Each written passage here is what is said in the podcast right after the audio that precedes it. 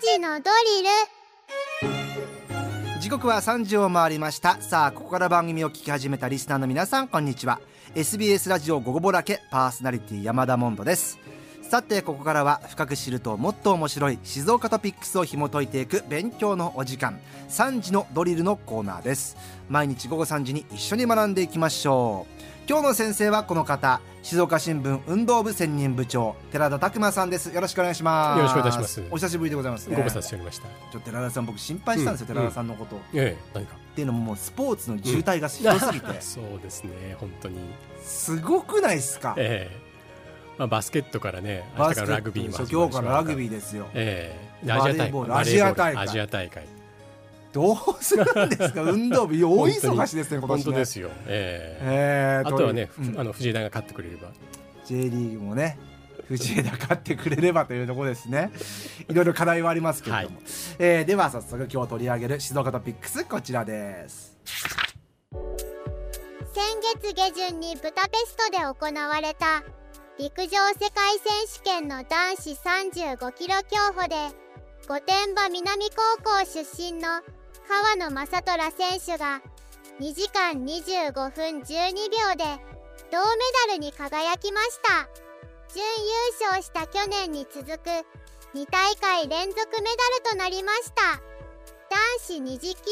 競歩でも日本勢に期待がかかりましたが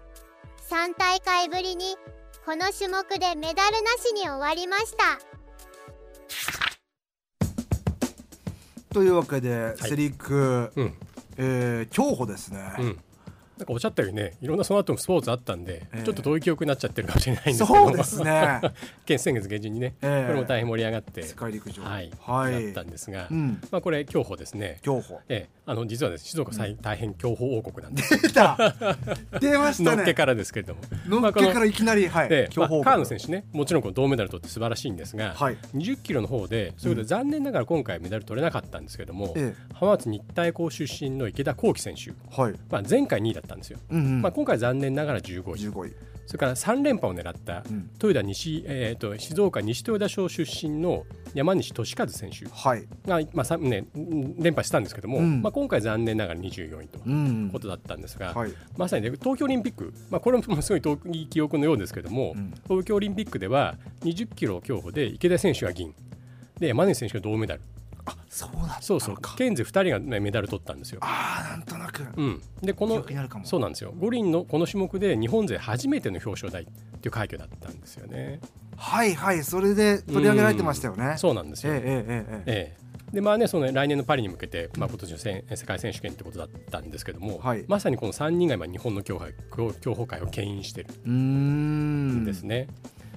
でしかもですね池田選手と川野選手って同級生なんですよ。あそうなんです今おいくつえー、とだからそうなんで25かな25はいはい、はい、歳だと思うんですけども、であの同同学年なんですね同級生で、あのまあ、それぞれ御殿場と浜松ってことでええ場所はちょっと違ったんですけどもで東洋大学に一緒に進学しましておー4年間一緒に過ごしてるんですね。あじゃあもう本当にライバル、うん、そうなんですよあの寮でも同じ部屋だったっていうへえことなんですけども、ただ経歴対照的で川野選手は高校時代から活躍したエリートだったんですね。はいで池田選手は無名でマネージャー兼任だったらいいよって言って入部してるんですよへえでもその池田選手がどオリンピッそれでクオでリ銀ンピメッダクルでを銀取ってるんですかそうなんですよまさにこう切磋琢磨しながら、まうあ、んこの間のセリクではね川野選手はそういうことでメダル取りましたけど、はいこの2人のライバル物語これパリにどうつながっていくのかうわすごい楽しみなとこなんですよね楽しみ今の話だけでも、はいええなんですが、まあうんねまあ、30ドリル的にじゃあそもそも競歩ってどんな競技なのっていう話をちょっとしたいなと今日思うんですけども、まあ寺田さん、まあうんそもそもまず球技出身の僕うんで、しかも競歩、うん歩きじゃないですか、ええあんまり注目して見てなかったですね そうですよね、ええなんか楽そうとか地味だよねみたいな、ええそんなイメージで皆さん持たれる方多いんじゃないかなと思うんですけどね。まあ、でそれ今日そもそもルーツなんですけども、はいこれ定かじゃないんですがローマ時代にあった軍事訓練だったとかですね、え英国貴族の散歩だったとか言われてへて、えまあ、ただはっきりはしないんですよえね、うん、でも実はですね、はい最も過酷な陸上競技って言われるんですよ。最も過酷な陸上 競技へえというのはですねその危険率が40%ぐらいあるんですね参加選手の。参加選手に危険率そうなんですよえだから早く走進みたいのに走ってはダメうん体力はもちろんもちろんなんですけども精神力も試されるんですね。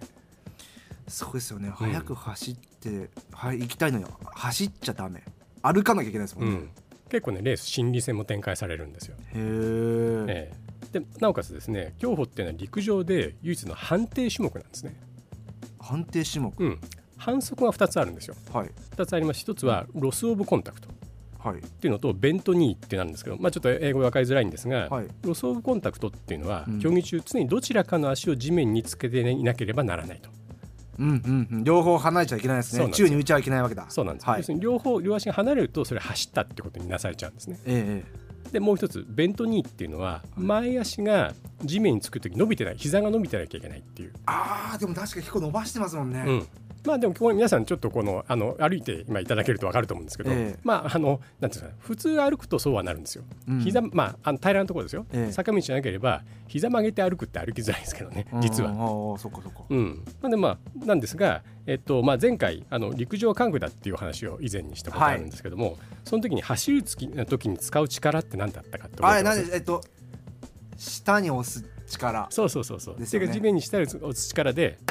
跳ねるこの今ボールペン落としましたけど、うん跳ね返るこうはいはい地面の反発力を使うって反話しまし発たよ力、ね。はいええ出てます、はいですよね。でもこれがえ地面でししっかり、えー足をで地面をしっかり押して、うんえっと得たその反力を使ってえそれを回転させて前に進むと。えうんうんこういうようなことを推進力を生み出すっていうことをはい言ったんですけども、走っちゃダメってことは今日はこの地面からの反力使えないんですよ。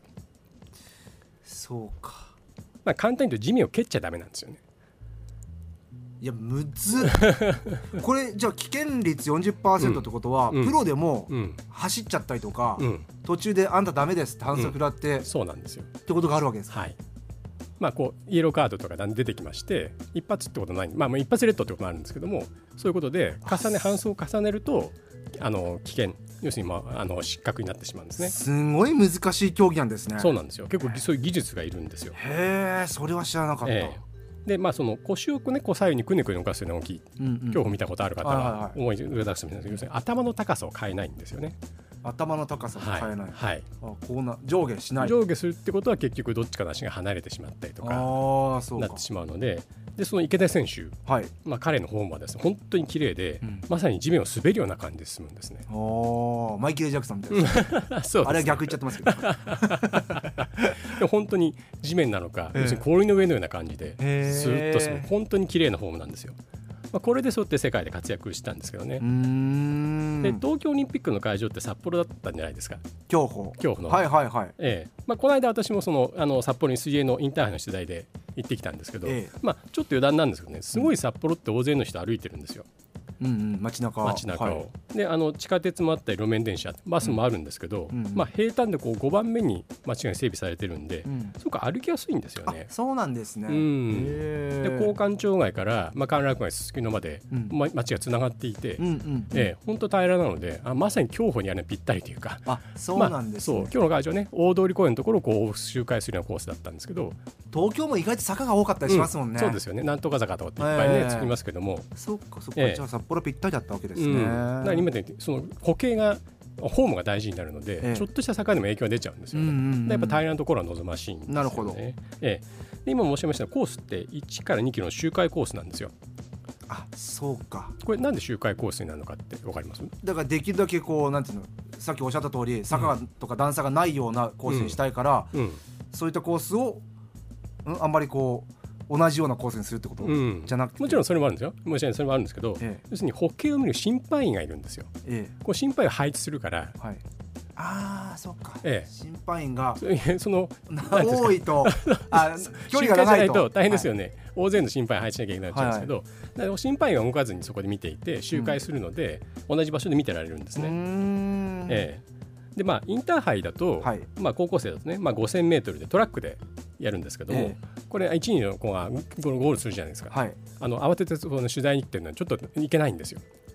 1ゴールしたこう取材ってうん何うんうんなんですかで一時でゴールしてこうわーって喜べないんですよ。えゴールした後にですね失格になっちゃうこともあるんで。ああそういうそうなんだうん実はさっきはい飛んでましたよ、はいっていうこともあるんですよね。 難しいっすねへえでも面白い面白いんですよ。えじゃあ日本がなぜ強くなったのかっていうえええことなんですけども、はいこれどなん何があったと思いますか日本がでももともと日本は、うんうんなんかナンバー歩きとかあるじゃないですか、うんうんうん腰を落として歩くこととか、はいは得意だったから、うん、じゃそうないでですかすね日本人の特性もあったと思うんですけど、え実はですね最強の審判を育てたからなんですよ。審判、うんどういうとこれですね、まあ、サッカーの話題とかちょっと話もしまししましたよね格言で強豪国にはいいレフェリーがいるっていうあー話はをいはいはしました、まあ、要するに公正な判定で試合をしコントロールしてくれる審判がういんてこそ選手は安心してプレーして自分の技を磨くことができる、はいまあ、どの競技でも審判員って大事なんですけども競歩においても大事でこれパリショックって言われてるんですけども、ええ2003年の世界選手権で日本選手5人出場したんですけど、ええ3人失格しちゃったんですようわ要するに国内では歩型違反今言った反則にならないんですけど、ー、うん、海外では違っていて国際基準とずれてたんですねより厳しいうんうん基準になったんですよ、うん国際ははいそこからまず審判を強化しなきゃへー要するに判定の精度を上げて、まあ、最新の情報収集も行って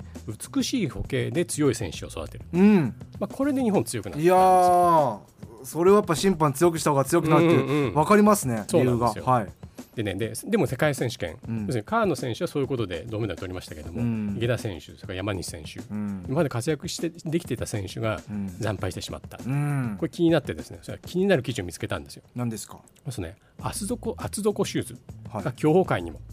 導入の海海外勢躍進っていう記事があったんですよ。厚底シューズやっぱりマラソうんうンん駅伝でうんおなじみになりましたけど、そうですよね、まあ、圧力修正の話も前にしたことあると思うんですけど、はいあえて要するに反発力を得られるわけじゃないですか、でも説明したように競歩はルール上地面からの反力を使えないはずですよね、はいだか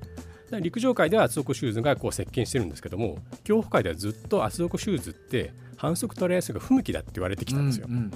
ね、でそれが今回のセリクでい池田選手とか厚底がはかはいはかない日本勢が惨敗して、うんで男女とも20キロ50キロあ35キロですね2冠に輝いたスペイン勢とかうん海外勢の多くは厚底シューズ履いてたんですよ。へえやっぱ厚底の方がいいんだ、うん、でこれがだからなんでかって話なんですけど、はいまあ、靴だけ変えてもダメなんですよね。え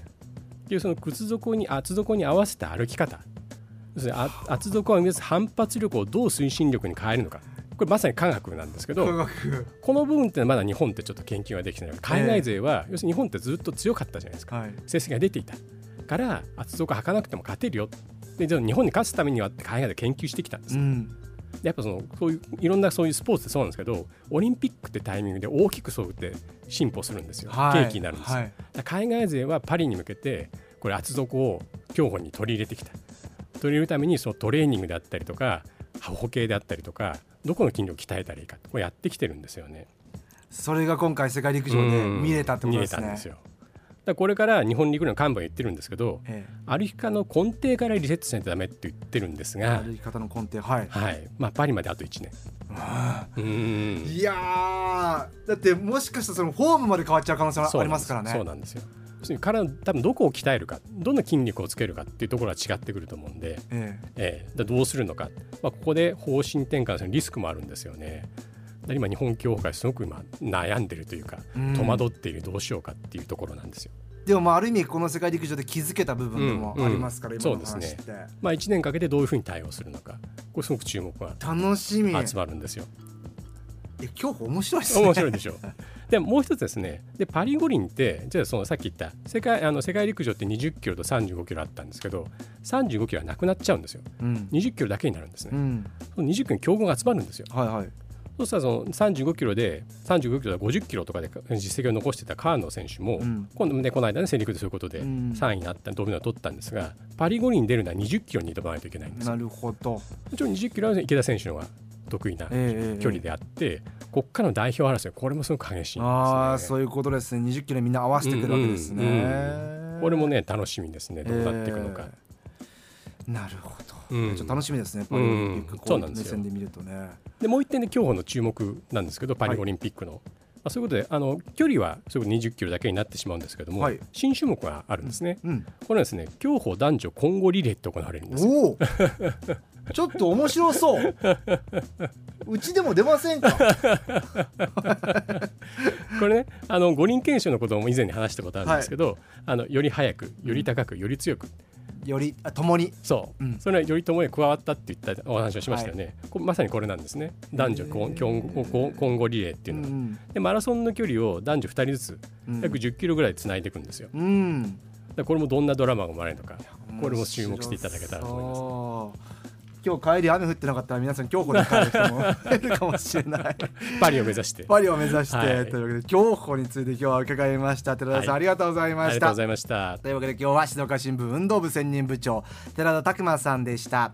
えーそして今回のこの内容を聞き直すことができます Spotify をはじめとした各配信サービスのポッドキャストに今回を含めて今までのアーカイブが入っておりますちょっとした隙間時間に聞いて少しだけ静岡ニュースに詳しくなりましょう番組 SNS にリンク先を貼ってありますのでチェックしてみてください、えー今日の勉強はこれでおしまい